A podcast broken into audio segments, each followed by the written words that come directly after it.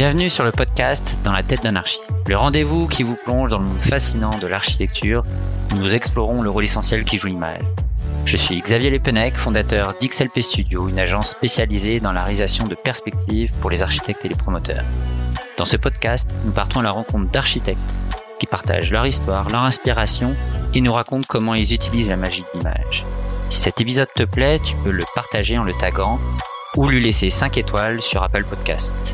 Merci d'être avec moi aujourd'hui et maintenant, place aux artistes. Chers auditeurs, c'est un grand plaisir de vous retrouver aujourd'hui en compagnie de Louis Massonnet. Bonjour Louis. Bonjour Xavier. Bienvenue dans la tête d'anarchie. Louis, vous êtes architecte et à la tête de votre agence d'architecture qui s'appelle Zoom Factor avec votre associé Philippe Peson et qui existe depuis 2002. C'est bien ça? Oui, c'est exact. On va démarrer en parlant de votre parcours. Pouvez-vous nous décrire votre parcours et ce qui vous a donné envie de devenir architecte? Euh, Oui, bien sûr. Euh, donc, euh, bah, moi, à la base, je viens d'une famille de matheux.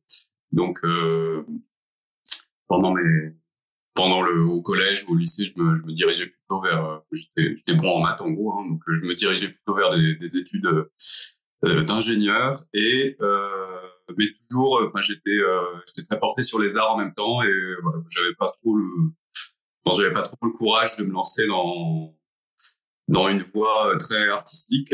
Et euh, bah, je me souviens que c'est ma prof d'histoire de seconde qui m'a euh, qui m'a parlé de de la profession d'ingénieur architecte. Donc voilà, c'est c'est un peu comme ça que je me suis je me suis lancé.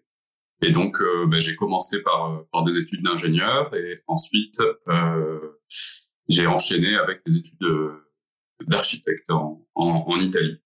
Euh, une fois que, une fois que j'avais mon, mon, diplôme en poche, je suis, je suis revenu travailler à Paris dans un cabinet d'architecte spécialisé dans la l'architecture de copropriété, c'est-à-dire des, des, un peu les docteurs du bâtiment, on va dire. C'est voilà, des, pour réparer des bâtiments en copropriété, faire des ravalements, des isolations, des choses comme ça. Et puis en, en 2019, donc j'ai euh, j'ai rejoint mon associé euh, Philippe Peson, hein, donc, euh, pour euh, pour euh, diriger l'agence Zoom Factor. Très bien. On va parler de votre début. Pouvez-vous nous partager les moments clés qui ont conduit à la création de votre agence d'architecture? Oui, euh, c'est euh, bah, comme je disais, euh, je, moi je travaillais voilà dans les, dans les je faisais de l'architecture euh, technique, on va dire, euh, pour euh, sur de la réhabilitation. alors mon associé, c'est un copain d'école en fait, hein, c'est-à-dire qu'on avait fait tous nos projets ensemble en école d'archi. Et lui, dès qu'il dès qu'il est sorti d'école, il, il, a, il a intégré l'agence euh, Zoom Factor. Et puis, il a un peu euh, gravi les échelons, comme on dit. Euh, et en, en 2019, euh, donc, il, le, le gérant de, de l'agence, l'ex-gérant, a, cédé, en fait, l'agence. Et donc, bah, Philippe est venu vers moi et m'a demandé de me positionner, enfin, si, si ça m'intéressait de me, de positionner là-dessus. Donc, c'était un peu un peu inattendu, mais euh, nos, ça matchait bien, on va dire, sur les euh, ce qu'on savait faire, c'est-à-dire euh, le fait de, de... moi j'étais plus axé sur la réhabilitation, lui il maîtrisait bien les projets de construction, d'architecture d'intérieur, donc on s'est on s'est dit bah allez on, on, y va. Alors après a posteriori on, on, a fait un rachat d'une agence trois mois avant le Covid, donc on s'est dit que c'était pas très c'était pas un timing terrible et puis peut-être qu'on a un peu sous-estimé la la complexité de la de la, chose parce qu'on est on avait 27 ans quand même hein, tous les deux donc euh, euh, assez jeune mais euh, voilà c'est une belle euh, c'était une belle aventure. En tout cas pour les moments clés c'est à peu près comme ça que ça s'est déroulé le, le, le positionnement là-dessus. Ah oui le Covid. Comment décririez-vous votre philosophie en matière d'architecture pour Zoom Factor? Euh, bon, philosophie, euh, je sais pas si c'est une philosophie, mais en tout cas, nous, on, a une, approche assez, euh, assez technique, c'est-à-dire que on aime maîtriser ce qu'on fait. Donc c'est un peu un peu pragmatique à, à, à certains moments, mais l'idée c'est de pouvoir d'être capable de d'assumer, on va dire, nos, nos projets. Euh, c'est-à-dire que bah, ils vieillissent bien, qu'il n'y ait pas, même en termes de, de conception architecturale, qu'on se on s'insère pas dans une voie qui est sans issue, on va dire, qu'on puisse plusieurs années plus tard être capable de dire voilà, on est fier de cette, de, cette, de ce projet parce que voilà, il est encore il est encore d'actualité ou c'est quelque chose qui marche bien ou voilà. Donc c'est un peu si je devais répondre à, ta question, c'est un peu comme ça que je, que je formulerais. Très bien. Euh, Est-ce qu'il y a un projet que vous avez réalisé qui vous tient particulièrement à cœur? Euh, On a euh, réalisé un projet, oui, en dans un projet de maison de maison individuelle en, en Belgique, dans la banlieue de, de Bruxelles, à Uccle précisément. Qui est qui, est un très beau projet, ouais, qui est que j'ai eu l'occasion de suivre sur toute la partie chantier en faisant des allers-retours. Donc c'était une, belle période, une, belle, période de l'agence. Euh, et euh, je trouve qu'on a vraiment, on est très fiers en fait parce qu'on a vraiment réussi à traduire euh, bah, à la fois toutes les contraintes du, site, les attentes du client pour, euh, réussir à, réaliser euh, voilà un projet euh, un projet qui, qui est euh, qui est euh, bien qui est bien qui qui réussit à, à concilier on va dire l'architecture existante vernaculaire hein, de de la de la, la ville dans laquelle il, il s'inscrit avec une approche euh, contemporaine des volumes euh, et des beaux espaces intérieurs. Euh, puis en plus, ce projet, il a été, il a été récompensé par l'année dernière par le, le, prix de la l'architecture en terre cuite, puisqu'il est recouvert intégralement de tuiles en terre cuite, à la fois couverture et bardage. Et, et donc voilà, c'est un projet dont on est très très content à l'agence on le, on le retrouve un peu. On a, on a mis des, photos, des photos un peu partout.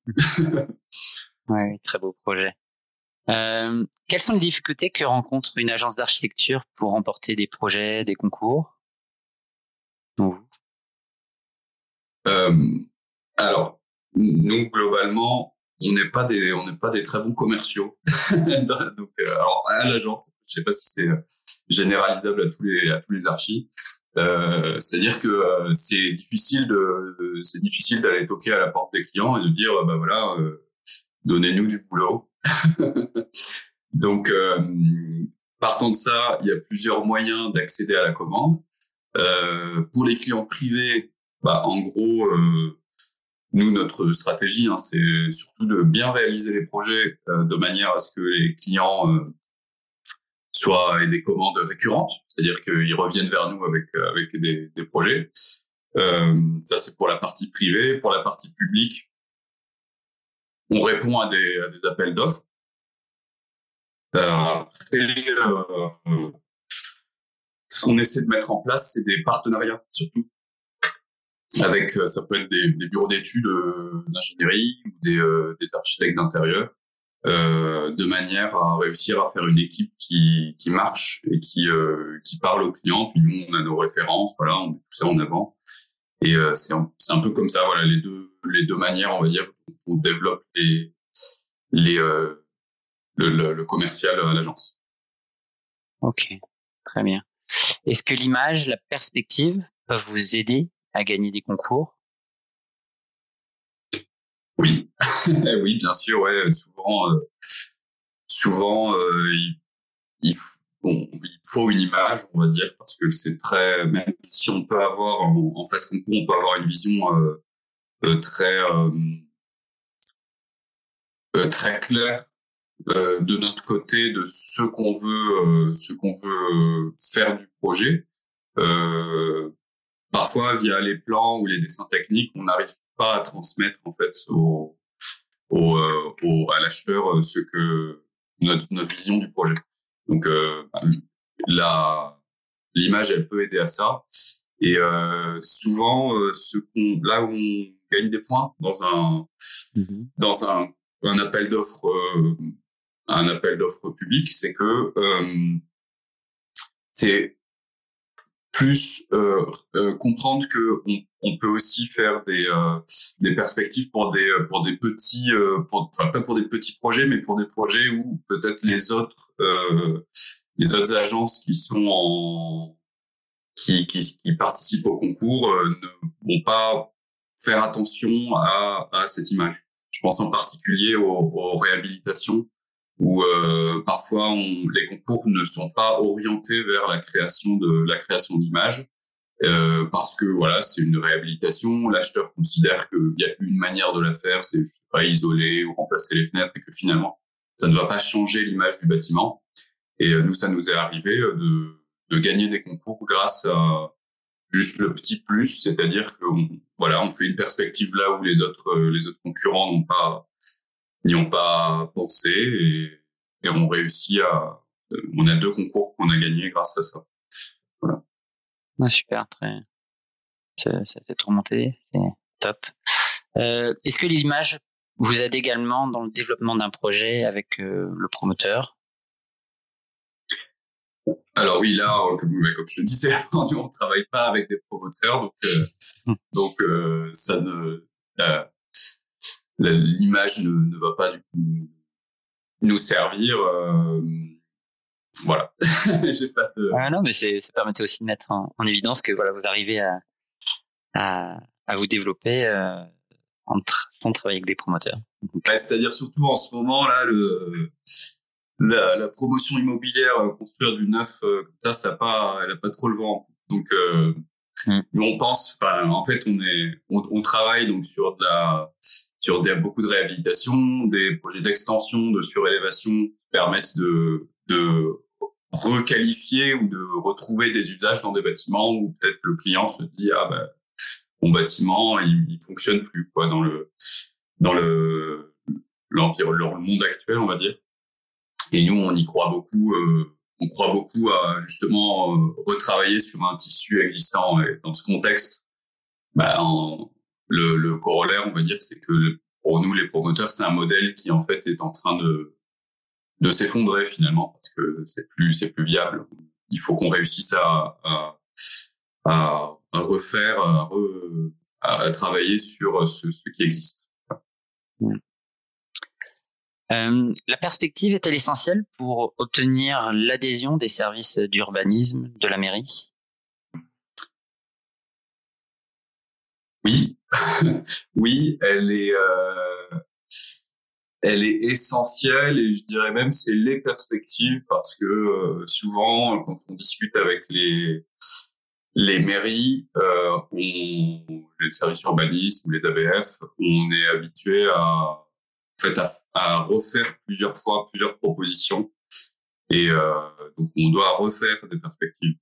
C'est pas juste une perspective, c'est et après, il peut y avoir plusieurs points de vue, mais euh, il y a beaucoup de, il y a beaucoup de, de travail pour euh, pour euh, faire plusieurs fois pour modifier l'image du projet au fur et à mesure qu'on a des retours de des services urbanisme qui nous qui nous demandent de d'intégrer voilà des préconisations ou des ou d'autres éléments.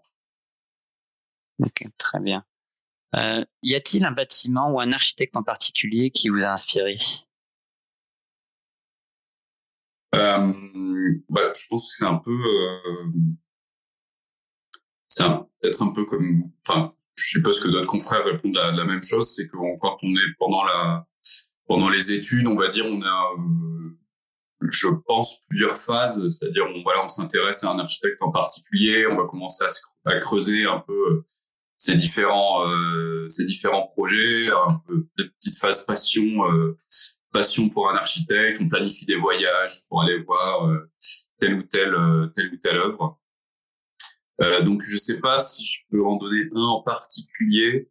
Euh, après, moi, j'ai pas mal apprécié le le fait de, de quand je suis arrivé en fait en quand j'ai commencé ma, ma carrière quoi, dans, dans le monde professionnel, euh, j'ai assez apprécié le fait de travailler sur des sur des immeubles euh, normaux, c'est-à-dire des ce qu'on appelle le patrimoine ordinaire. Euh, donc euh, des, des immeubles dont souvent on a oublié le nom de l'architecte ou euh, que voilà il a pas on n'a pas il n'a pas été mis en avant comme voilà un, des architectes comme on dit qu'on étudie à l'école parce qu'à l'école bon c'est un peu les, les, les archis c'est un peu une une profession euh, d'ego, on va dire. Donc, on, pendant les projets d'études, on fait beaucoup de musées, de bibliothèques, de grands, de grands ouvrages comme ça. Et puis, euh, moi, ça m'a fait du bien de, de redescendre sur terre un peu euh, au, en démarrant là, en démarrant ma carrière.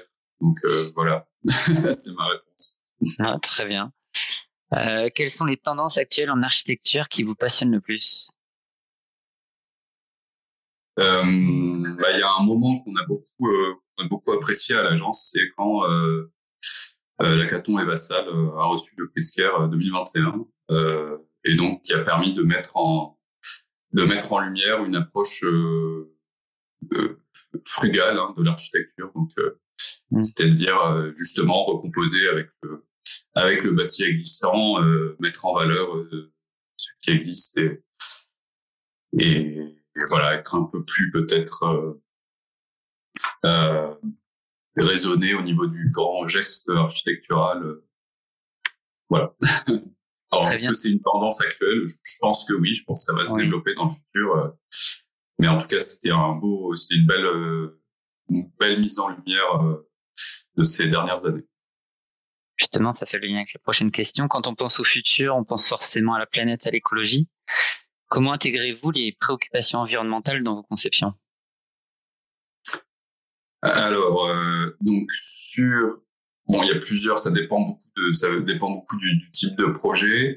Euh, sur tout ce qui est euh, sur tout ce qui est réhabilitation, il y a un, un axe sur lequel on essaie de se de se développer de plus en plus, c'est la question du réemploi, c'est-à-dire éviter de ce qui existe sur site, éviter de le, de le mettre à la benne. Donc, euh, est-ce que c'est est-ce qu'on a une possibilité de faire un réemploi euh, in situ, euh, voilà, avec en, en réutilisant des des équipements, des garde-corps, des choses comme ça qui sont sur place, puis aussi ex c'est-à-dire voilà faire venir des entreprises pour récupérer et aller euh, replacer sur d'autres chantiers euh, les, euh, des équipements qui sont qui sont tout à fait fonctionnels.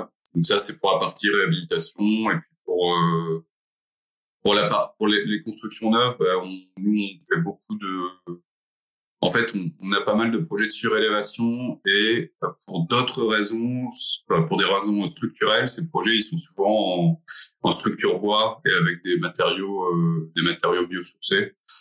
Donc euh, c'est un peu euh, automatique, on va dire. C'est pas, c'est naturel.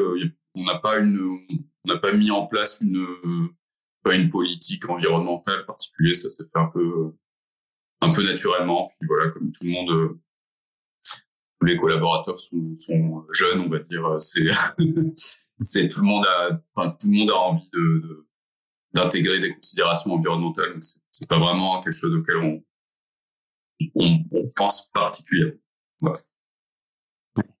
C'est certain. Merci beaucoup, euh, Louis, pour ce moment d'échange euh, autour de l'architecture et, de l'image. J'espère que les auditeurs ont passé un bon moment en nous écoutant. Je vous dis à très bientôt pour de nouvelles découvertes dans le monde captivant de l'architecture dans, dans la tête d'anarchie. Merci beaucoup.